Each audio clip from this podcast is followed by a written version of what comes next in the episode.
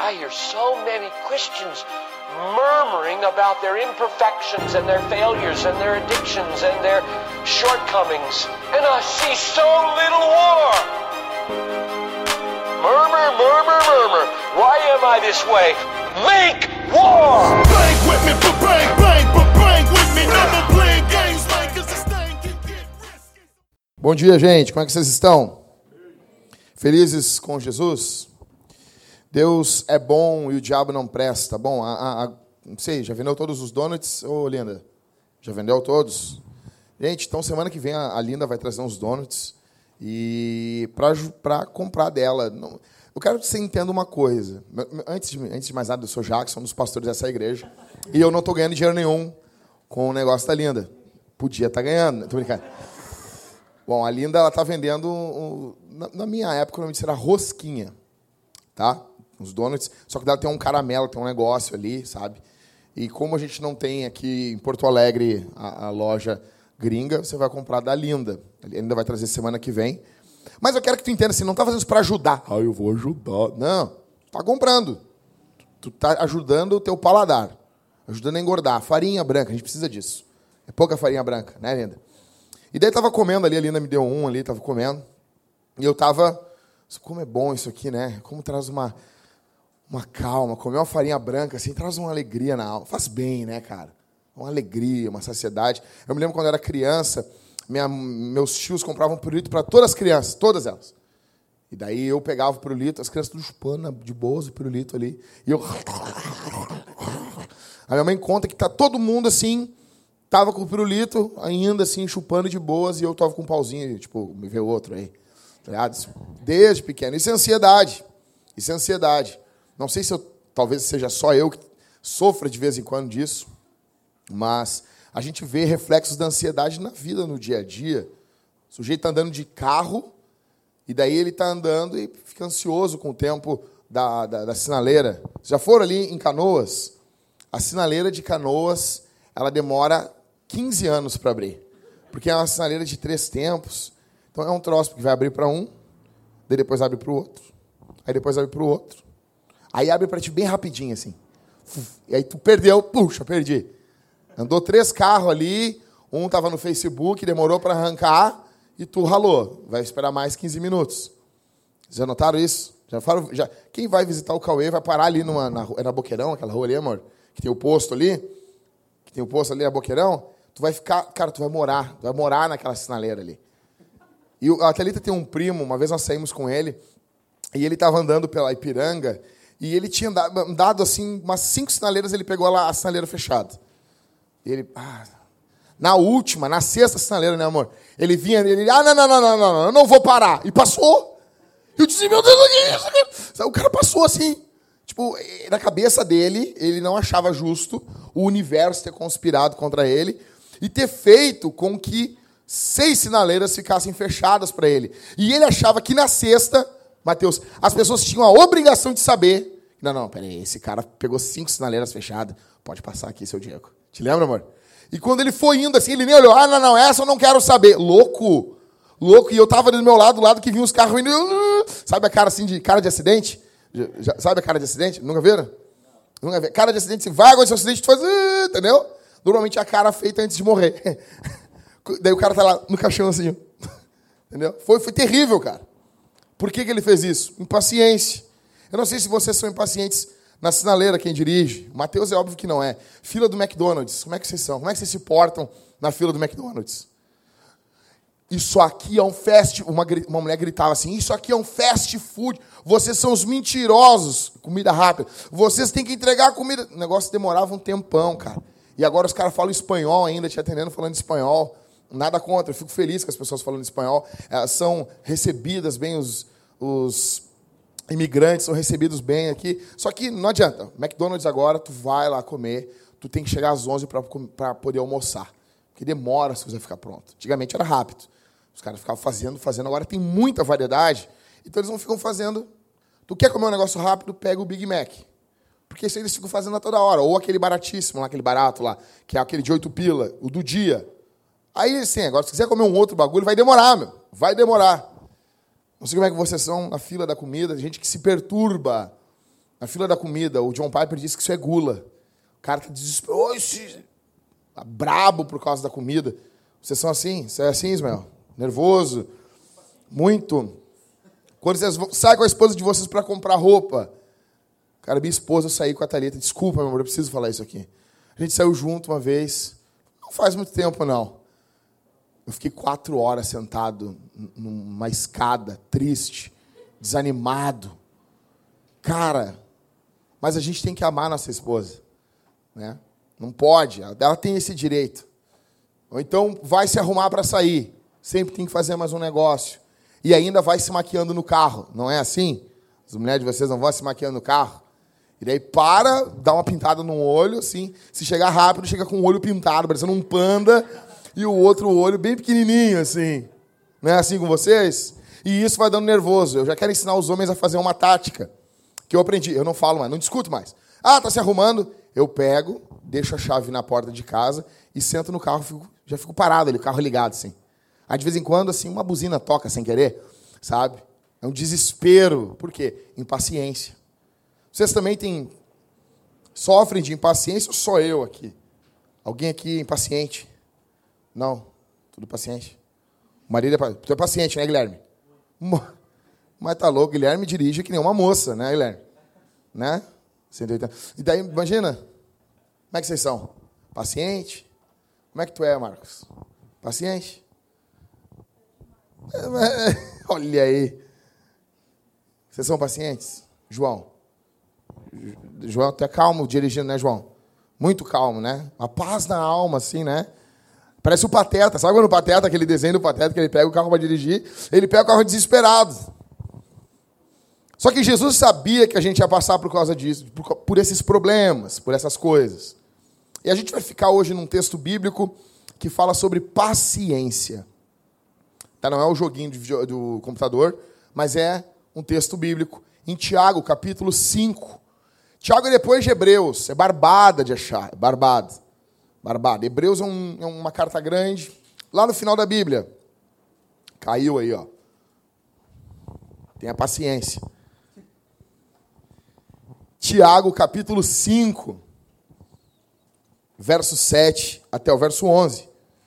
Tu não vai fechar a Bíblia, vai ficar com ela aberta aí.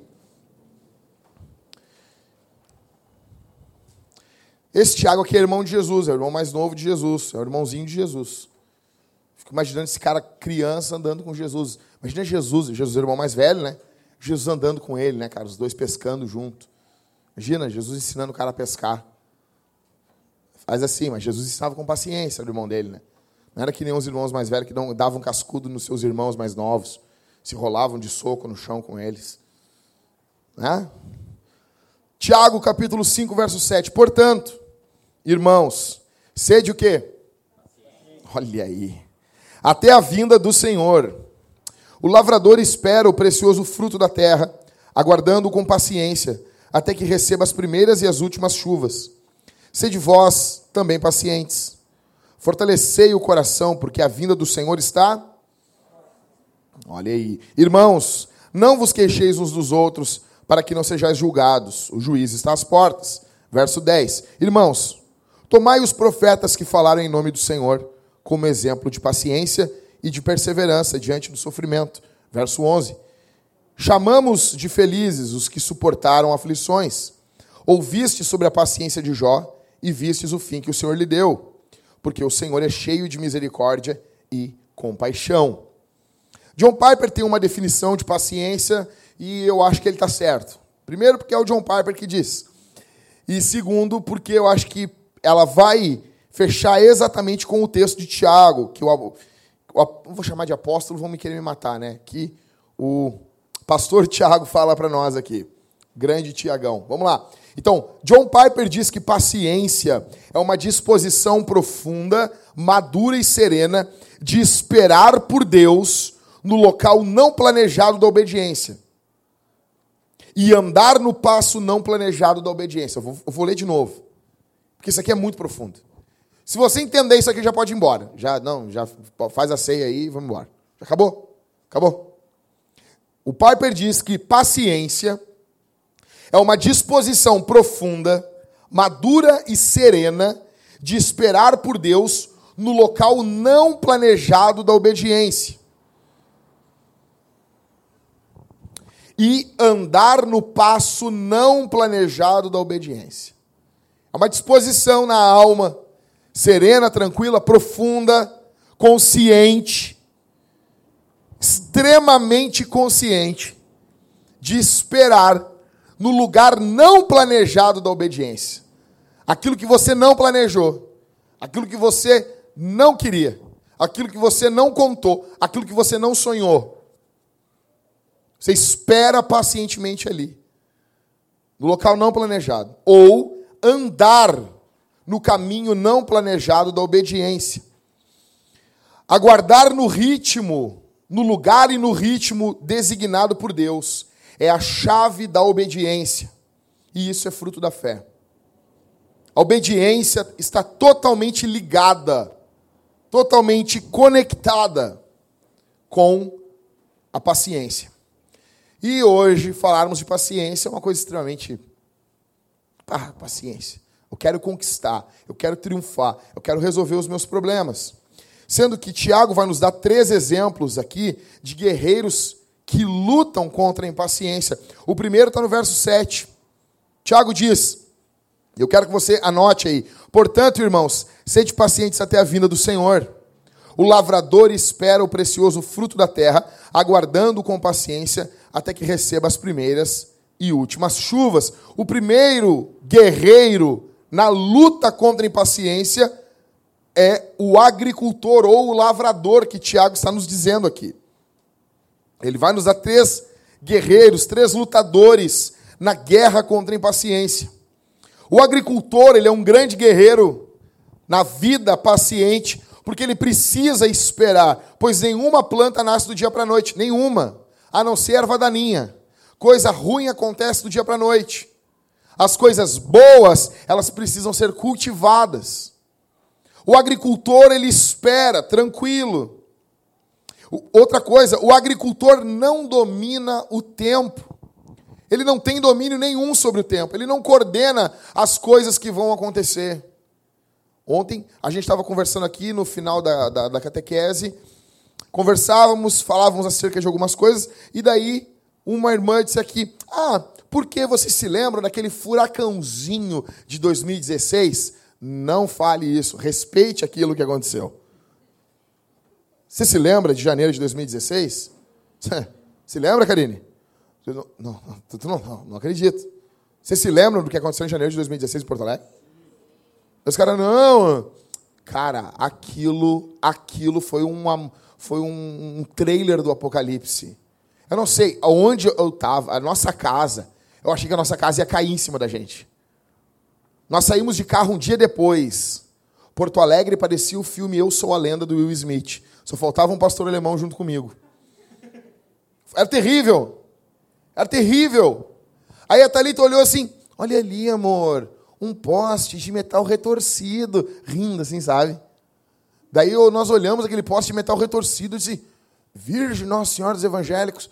Daí, quando vê, nós olhamos assim, que nem filme abriu assim, nós olhamos todos os postes do Marinha de metal retorcido, né? Parece que alguém pegou e o dedo assim e fez assim. Terrível. Foi terrível aquilo. E nós não tínhamos poder nenhum sobre aquilo. Tem que esperar acontecer. Tem que esperar passar. Vai chegar lá que nem um conhecido meu, que estava chovendo, chovendo, chovendo, uma chuva muito forte, e ele chegou, ele estava orando no monte, e ele disse: Eu não aceito essa chuva. Aí ele chegou na frente, assim, virado para o meio do olho do, do furacão, e disse: Chuva, no nome do teu Criador, para! Caiu no chão assim. Não tem o que fazer. O agricultor não domina o tempo.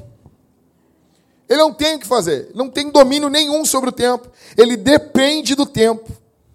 O agricultor também permanece firme e sujeito ao que está por vir. Ele, tem, ele não pode abandonar a plantação dele. Não importa o que aconteça, se vier gafanhoto, se vier uma praga, se vier coisa boa, se vier coisa ruim, ele está firme naquele lugar. Vocês notam por que, Tiago está usando o exemplo do agricultor para a paciência?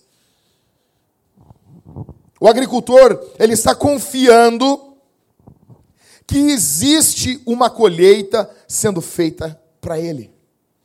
O que motiva ele a plantar, levantar de manhã e plantar, arar a terra, plantar e esperar, é porque ele acredita que ele vai colher frutos.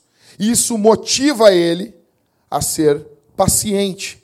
Eu pergunto para você aqui essa manhã se as ervas daninhas estão crescendo muito rápido na sua vida. Se você nota que não tem mais domínio sobre a sua vida e isso acaba te assustando. Você nota, você parou para pensar. Vocês viram agora, ontem, às nove e meia da manhã, assaltaram as lojas Taqui na CIS Brasil. Vocês viram isso? Mataram um policial ali, aqui. Nós já estivemos ali, amor, na CIS Brasil. Os caras invadiram, começaram a roubar todo mundo, e nisso ele chega com a esposa e com o filhinho. E quando ele está tentando tirar a criança da cadeirinha do banco de trás, o cara mata ele. Assim. Nós não temos domínio nenhum. Isso te assusta, isso deixa você nervoso. Você tentado abandonar tudo, toda a missão, não, eu vou para o interior. Eu vou morar no interior porque isso aqui não é para mim. Você duvida que Deus, dessa situação que você vive, ultimamente de angústia, tristeza, Deus pode tirar algo bom disso aí para você? Você duvida disso? Houve uma mulher, uma moça, uma huguenote, que eram as protestantes na França, os protestantes na França, no comecinho do movimento protestante. O nome dessa menina era Marie Durand, tinha 14 anos. 14 anos de idade. E ela foi chamada pelo poder papal para que ela viesse negar Jesus.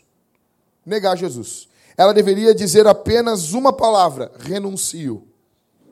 Só tinha que dizer isso. Só isso.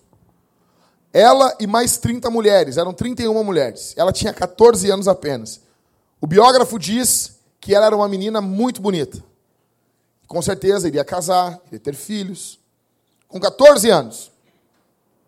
Então, ela escreveu na cela, e tem até hoje isso lá, a palavra em vez de dizer renuncio, ela escreveu a palavra resisto. Ela ficou presa durante 38 anos. 38 anos.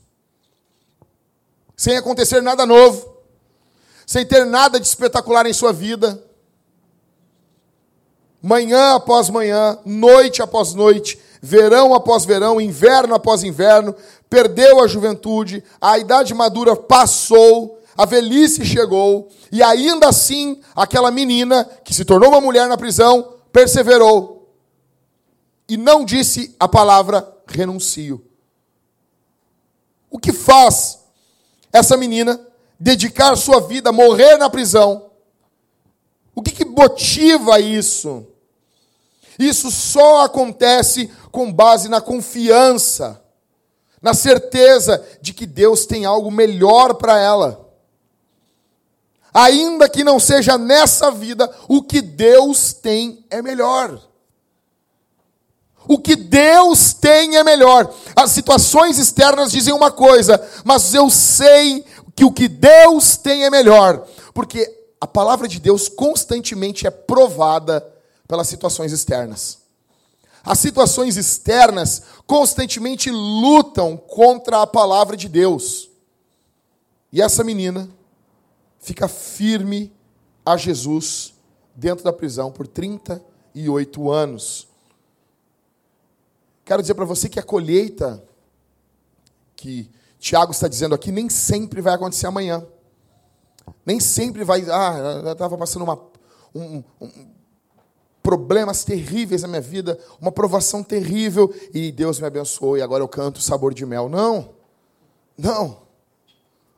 Não, às vezes, às vezes às vezes a porta não vai abrir, às vezes a chuva não vai descer, às vezes as coisas não vão acontecer, mas certeza nós temos que o nosso Senhor tem o melhor para nós. E isso não está preso a essa vida. Então, em primeiro lugar, Lembre-se dos agricultores, dos lavradores. Segundo, Tiago vai dar um exemplo para nós no verso 10. Irmãos, tomai os profetas que falaram em nome do Senhor como exemplo de paciência e de perseverança diante do sofrimento. Então, o contexto aqui é sofrimento, o contexto é choro, o contexto é lágrima. E a palavra de Deus não só nos consola, mas também nos confronta a confrontarmos e lutarmos contra o sofrimento com base na paciência e não na impaciência. E o segundo exemplo que Tiago está dando no verso 10 são o exemplo dos profetas. Os profetas são marcados na Bíblia por terem paciência em fazer a vontade de Deus e ainda assim sofrer. Fez tudo certo, fez tudo bonito, fez tudo correto e mesmo assim sofreu. Nós vivemos em uma sociedade meritocrática. Nós fazemos as coisas com base na meritocracia. E, de certa forma, isso não é ruim. Fez certo, ganhou. Não fez, não ganhou. Eu me lembro como se fosse hoje, quando era criança. Minha mãe vendia suco de laranja. Eu fazia 5 litros. Isso para mim, a idade, tipo, tinha 7, 8 anos. Os cambitinhos nos braços, assim. Para fazer aquele suco, era difícil. 5 litros de suco. Fazia todos os dias. Fazia, às vezes, bolo para minha mãe. Ajudava minha mãe a fazer bolo para vender. E a minha mãe tinha uma frase que ela dizia assim: Tu não faz mais do que tua obrigação. Dava uma alegria na alma, assim, sabe? Dava um prazer ouvir isso. Meus colegas às vezes tiravam uma. O cara tirava sete. Sete. Não vem com esse papo de A, B. Não existe. Nota é com número. Nota de prova é com número. 1, 2, 3, 4, 5, 6, 7, 8, 9, 10. Os negros botam letra em nota. Ah, eu tirei um B menos. Morre, demônio. Os caras tiravam 7. Negão, eu sempre fui o melhor aluno da turma. Tirava 10, 9,5, 9,5, 9,5, 9,5, 10, 10, 10, 10, 10, 9,5. Chegava em casa todo feliz minha mãe dizia assim: não fez mais do que tua obrigação.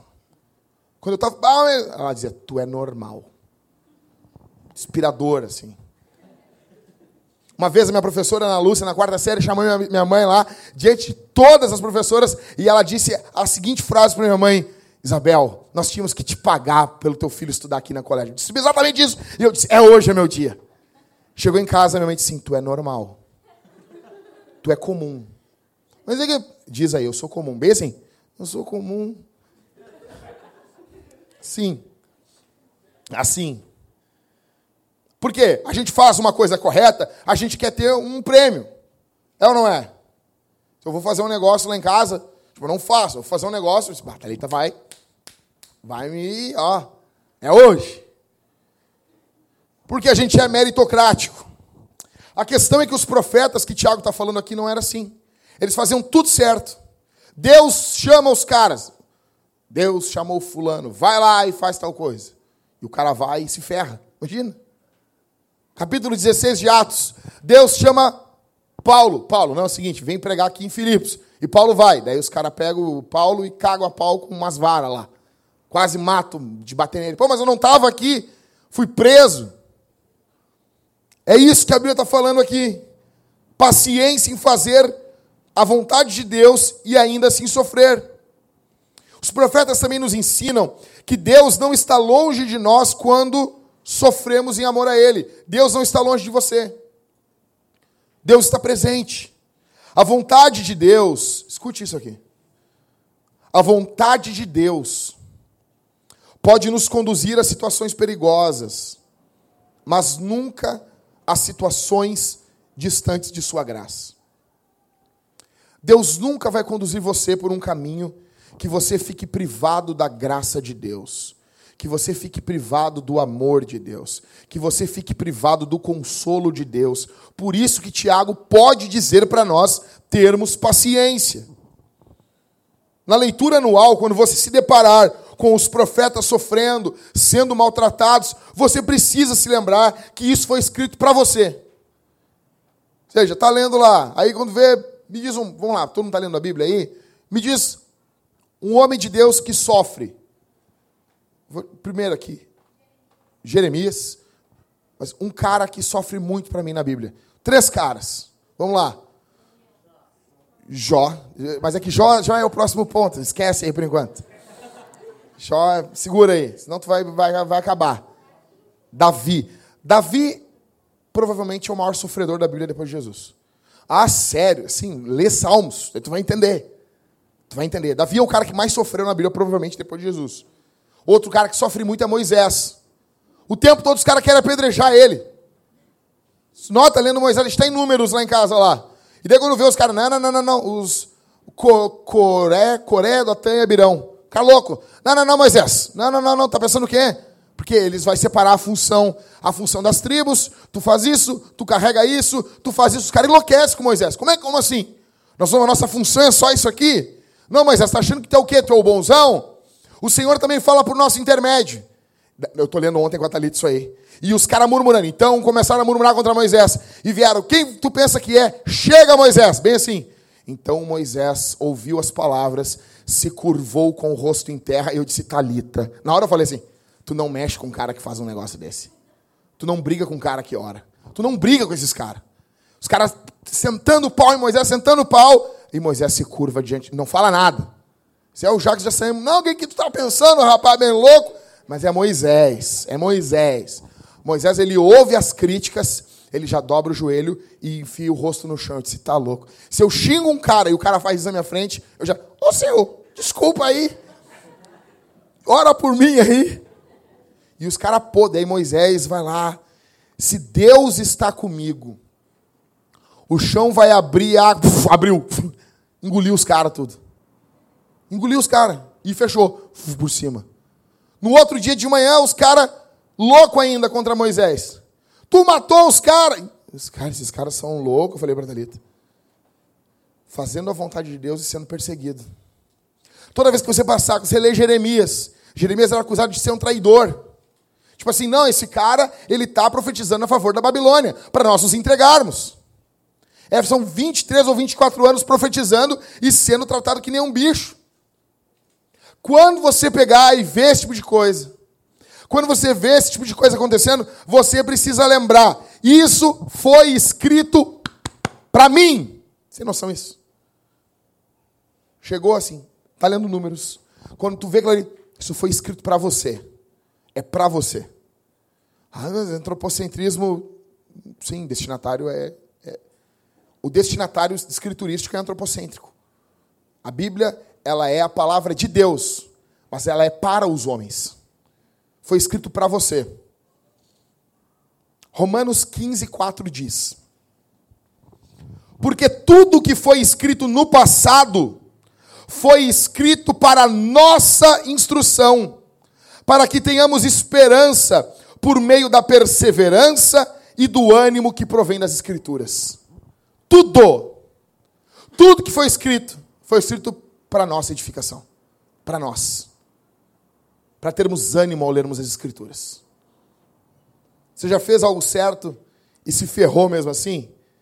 Você já fez algo e pensava que Deus está. Não, Deus está longe, Deus não está comigo. Eu estou passando por tanto sofrimento, Deus não pode estar. Deus, Deus, Deus. Jamais.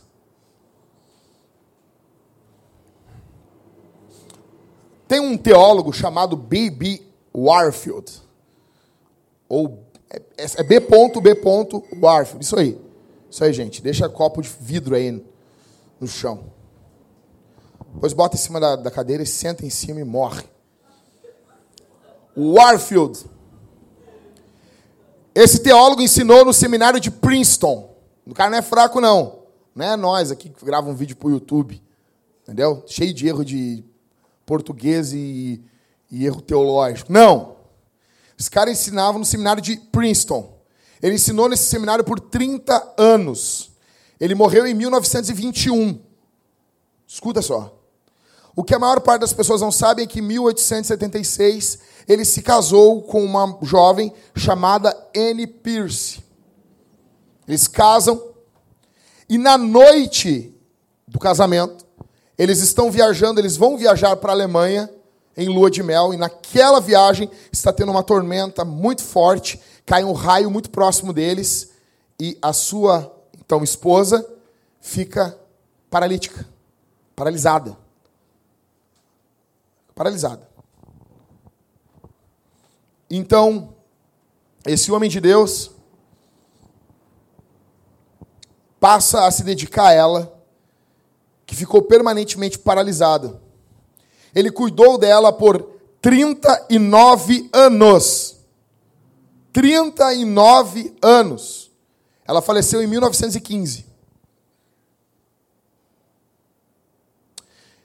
E Bibi Warfield comentando Romanos 8, 28. Sabe Romanos 8, 28? Porque todas as coisas cooperam para o bem daqueles que amam a Deus.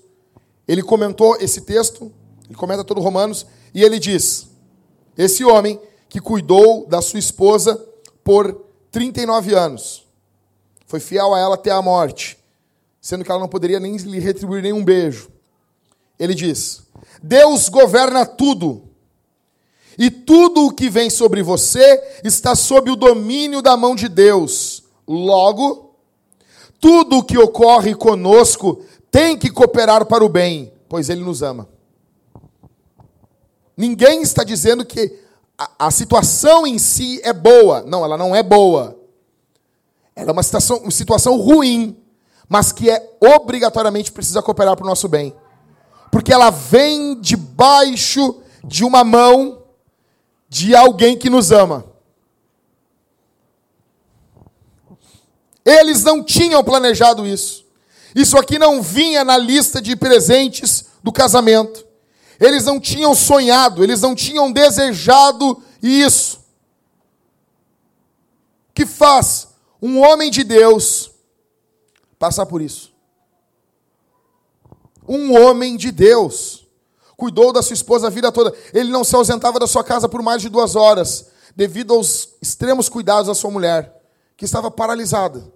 Foi um homem que produziu teologia, pastoreou a partir da sua casa, escreveu muitos livros, serviu e ainda serve a igreja de hoje. Foi fiel à sua esposa, que ficou paralisada na noite do casamento. E eu já digo aqui para vocês: casamento não é nada menos do que isso. Casamento não é nada menos do que isso. Sei que o sermão não é sobre isso, mas eu preciso dizer isso. Se você está pensando em casar somente para transar, você é um imbecil. Você é um imbecil. Você é um imbecil. Se você está casando somente porque às vezes se sente sozinho, não quer ficar sozinho, você é um imbecil. Casamento é algo sério. Casamento é algo seríssimo.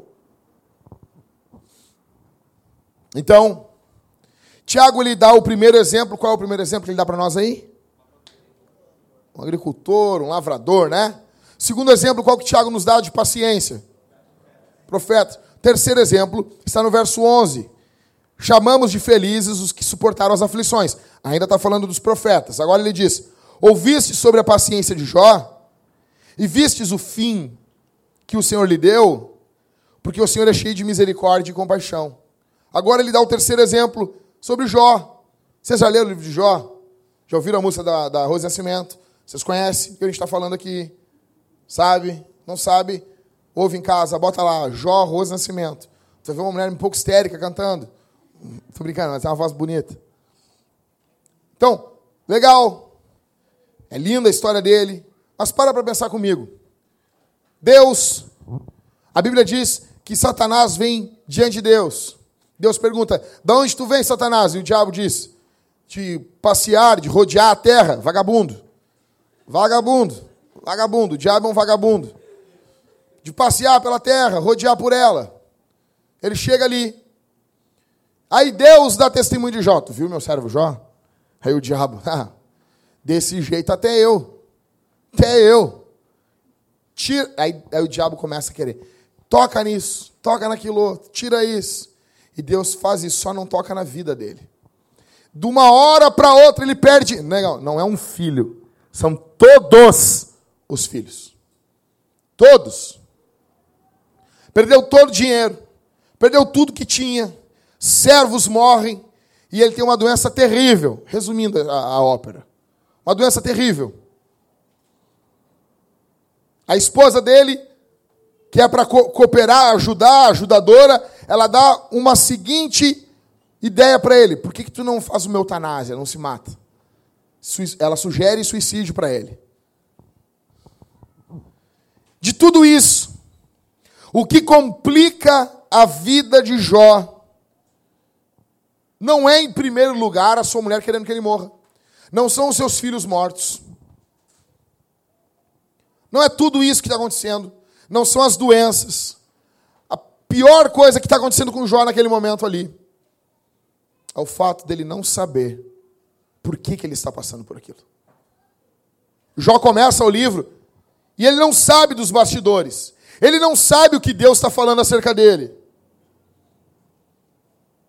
Jó não obtém resposta que queria. Deus não responde nada para Jó. Jó termina a sua vida sem saber a razão daquilo. Ele conhece Deus no meio de sofrimento. Interessante que no capítulo 38, quando Deus aparece, Jó tem várias perguntas. Ele está sendo acusado pelos seus amigos, ele está sendo perseguido pelos seus amigos.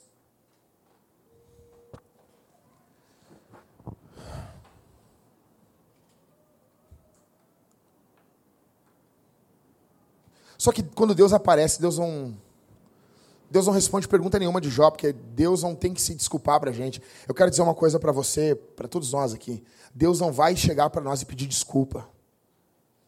Deus não vai dizer assim, me desculpa por isso que aconteceu. Ele não vai fazer isso. Ele não te deve desculpa nenhuma.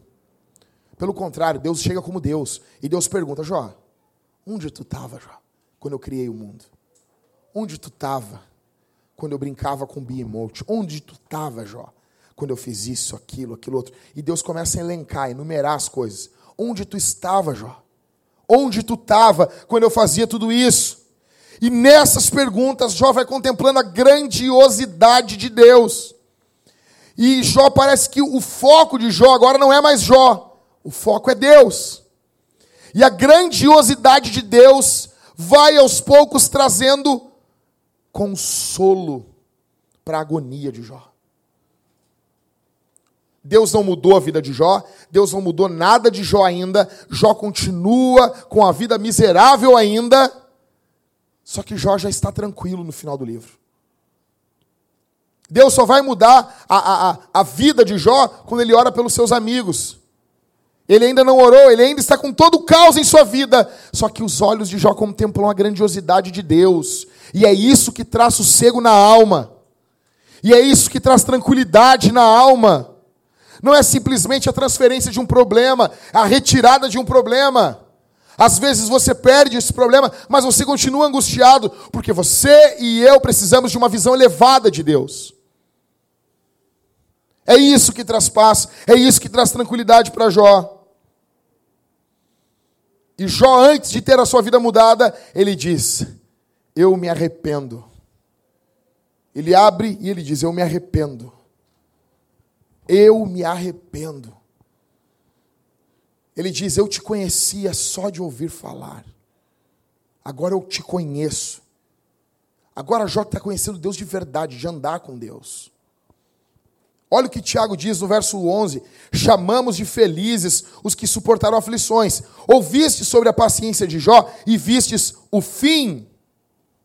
Essa palavra fim aqui do grego é uma palavra grega telos, quer dizer objetivo viram o objetivo de tudo isso na vida de Jó. Olha que Tiago continua dizendo: o fim que o Senhor lhe deu, porque o Senhor é cheio de misericórdia e compaixão. Deus quer revelar sua misericórdia e compaixão para Jó. Deus tem propósitos maiores em nossa vida. E para isso Deus usa o sofrimento. Nem todo sofrimento é por causa do pecado. Fica claro também no livro aqui de Jó que o diabo quer destruir a paciência de Jó. O diabo quer destruir isso. Vocês, se lembram de 2 Coríntios capítulo 12, quando o apóstolo Paulo diz: um emissário de Satanás foi enviado, colocou um, um espinho em minha carne, para que eu não me orgulhasse. A pergunta é: poxa, que diabo legal esse, hein? O diabo não quer que, que Paulo se orgulhe. Não! O diabo vem para destruir a vida de Paulo. Só que Deus usa isso para que Paulo não se orgulhe. Por quê? Porque o diabo é diabo de Deus. Porque o diabo, como diz Lutero, é um, é um cachorro na coleira de Deus. E até os ataques do diabo servem para a glória de Deus e para o nosso bem. O diabo vem atacar Paulo, Deus reverte isso e diz o que para Paulo: Paulo, a minha graça te é suficiente. Te basta. Para Jó, o diabo faz tudo isso, Só que toda essa atuação do diabo apenas revelou a bondade de Deus e Jó sai disso tudo conhecendo melhor a Deus do que quando ele entrou. Paulo nos mostra isso, Jó nos mostra isso. Deus tinha um objetivo na vida de Jó, aperfeiçoar, ser bom com Jó. Sabe o que, que o livro de Jó nos mostra? O livro de Jó mostra para você e para mim como Deus trata os seus melhores amigos. A gente pensa o quê? Deus vai, os melhores amigos. Não, não, não. Deus vai. Não, esse cara aqui, esse cara aqui, não, não, não. Esse cara é íntimo de. Não, íntimo de Deus. Eita, um manto. É, não. Você quer ver um negócio? Olha só. Abre comigo no livro de Jó. Abre comigo no livro de Jó.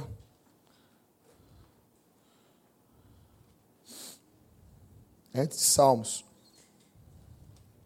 Olha só.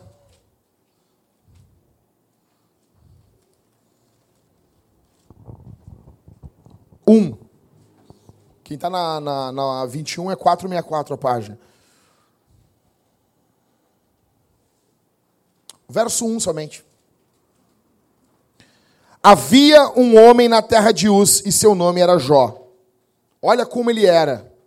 Ele era um homem íntegro e correto, que temia Deus e se desviava do mal. Olha como que é muitas vezes a vida de um homem reto, de um homem íntegro e que se desvia do mal.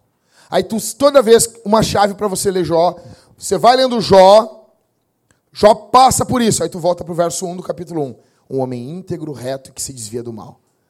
Aí tu vai, Jó aconteceu, pá, isso com Jó agora. Aí tu volta para o capítulo 1, verso 1. Um homem reto, íntegro, que teme a Deus e se desvia do mal. E tudo que tu vai lendo, tu volta para o capítulo 1 e verso 1. Tu vai entender como Deus trata, muitas vezes, homens retos, íntegros, que temem a Deus e se desviam do mal. Você não tem certeza nenhuma. Só que no meio disso tudo, isso vai servir para o teu e para o meu bem. Você já passou por crises e não sabia qual a razão disso? Você já passou, já, já desejou saber a razão dos sofrimentos da sua história? Você já parou e disse assim: Eu queria só saber por que, que eu precisei passar por isso? Por que, que tanta gente não passou por isso e eu tive que passar? Talvez você nunca saiba. Mas o bom aqui é que você pode saber que existe um Deus que é bondoso e tudo aquilo que vem sobre a tua vida, seja bom ou seja ruim, se você é crente, se você ama Jesus, isso vai servir para o teu bem. Isso vai servir para o teu bem. Havia um pastor chamado Charles Simeon.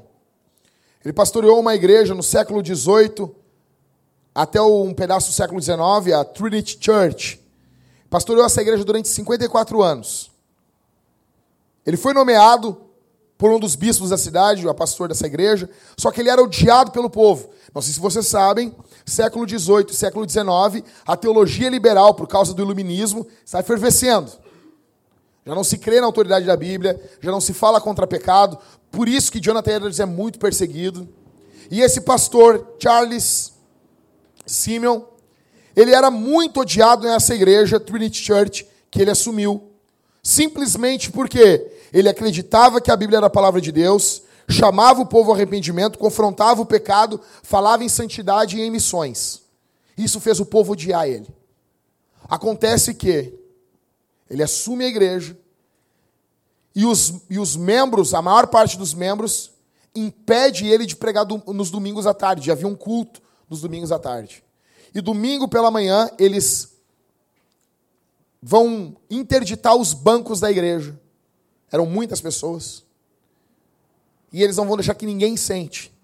E todos que vão ouvir o sermão, os sermões de Charles Simeon, aqueles que querem ouvir os sermões, precisam ficar de pé nos corredores, escorado nas pilastras do templo.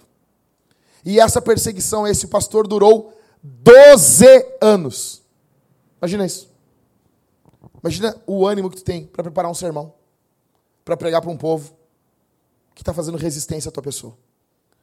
E o biógrafo diz que ele dizia: E por que, que tu fez isso? E ele dizia assim: Porque ao servo do Senhor não convém contender. Confiando na palavra de Deus.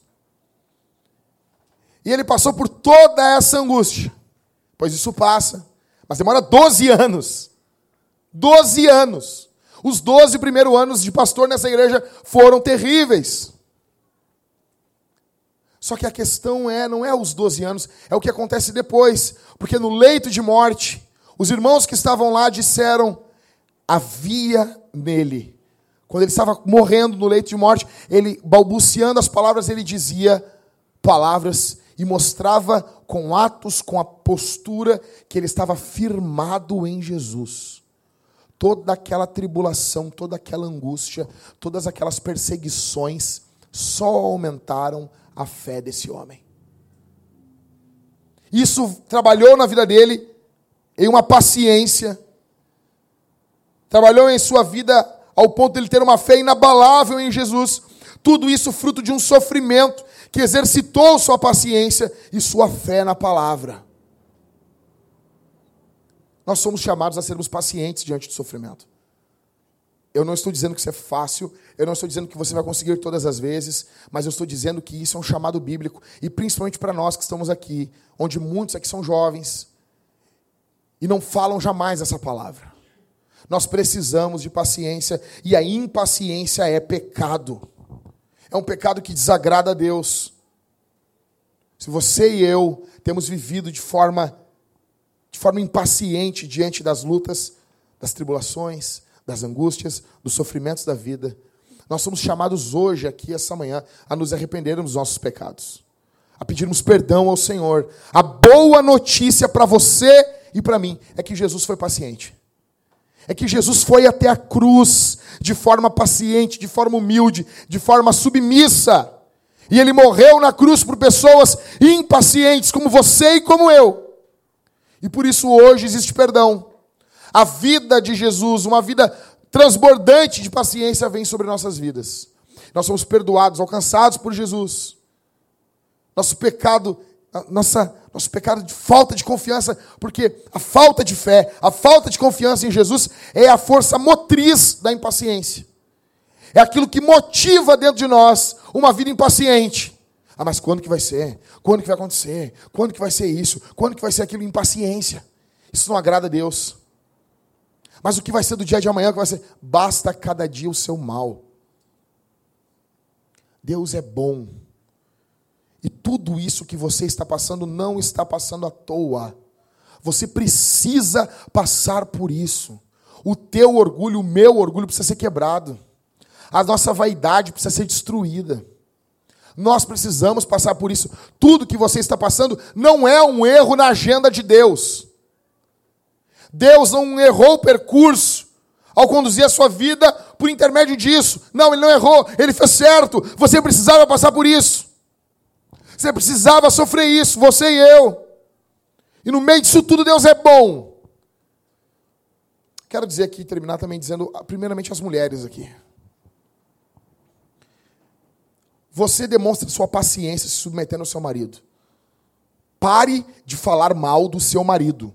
Se o seu marido é um cristão que está querendo servir Jesus, pare, em nome de Jesus. Em nome de Jesus. Nós temos uma igreja que nós pegamos muito pesado com os homens. Mas nós não estamos aqui para criar dondocas de Jesus. Deus não tem mulher, filhinhas dondocas. Pare de falar mal do seu marido, em nome de Jesus. Em nome de Jesus. Pare de falar mal do seu marido. Tenha paciência. Deus, é, Deus tem paciência contigo. Eu não estou dizendo se você sofre, se teu marido te bate, se teu marido te espanca, se ele te estupra, se ele te trai, e você tem que ter paciência. Não é isso que eu estou dizendo. Não é isso que eu estou dizendo. Eu estou dizendo, se ele é um homem que erra como pessoa normal, mas pastor, ele deixa a toalha molhada em cima da cama, eu também deixo. Mas pastor, os presbíteros também tudo deixam. Mas, pastor, ele tomou banho e usou a cueca dois dias.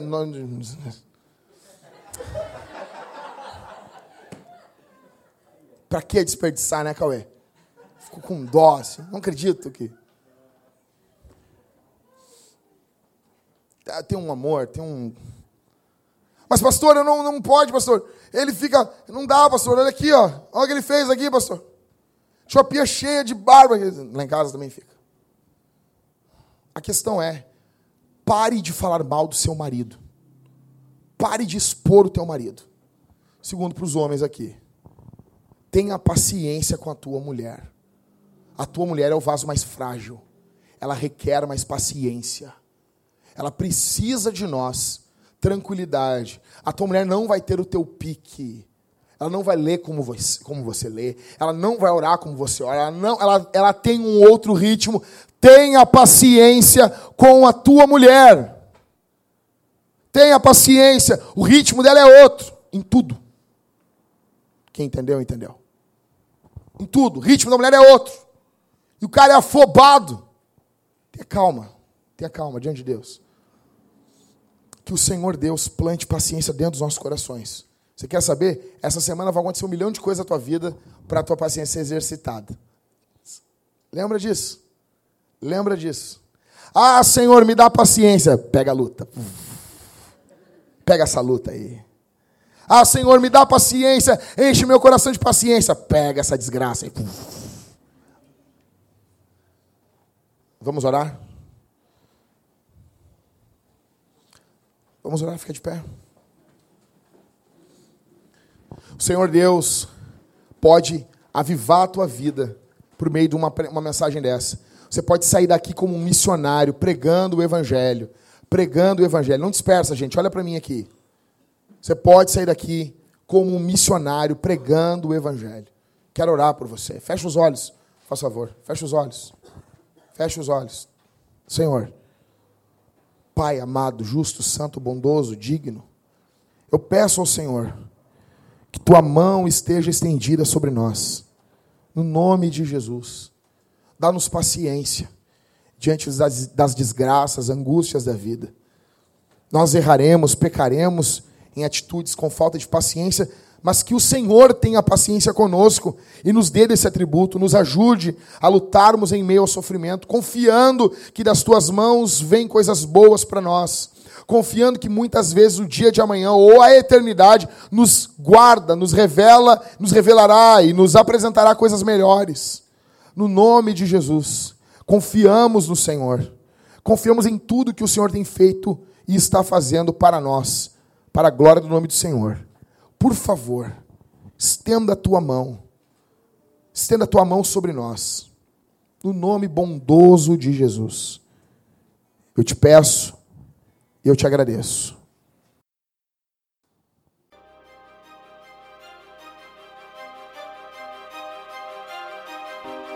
I hear so many Christians murmuring about their imperfections and their failures and their addictions and their shortcomings. And I see so little war. Murmur, murmur, murmur. Why am I this way? Make war! Bang with me, but bang, bang, but bang with me. Never playing games, man, cause this thing can get risky. So, man, if you in Christ, take up your cross quickly. Feelings on the front line, time to come with it. Ay, do the right thing, wake up and let's get it. I ain't even in the ring, they throwing bones like Riddick. Persistently attacking me, they even in the back of me. It's either fight or lose my life,